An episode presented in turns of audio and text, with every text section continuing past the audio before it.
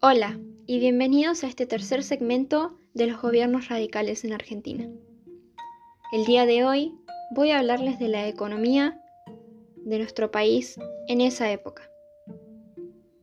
Para centrarlos, voy a comentarles un par de datos de lo que sucedía en estos tiempos.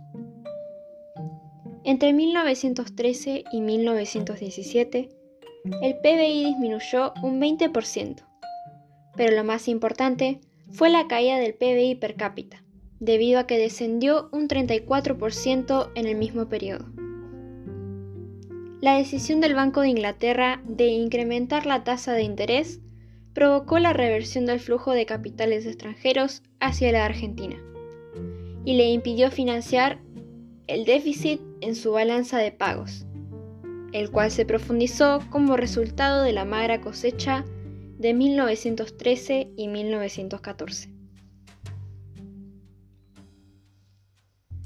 Los mecanismos de transmisión de la crisis fueron dos, la salida de oro hacia el extranjero y la caída de las exportaciones primarias.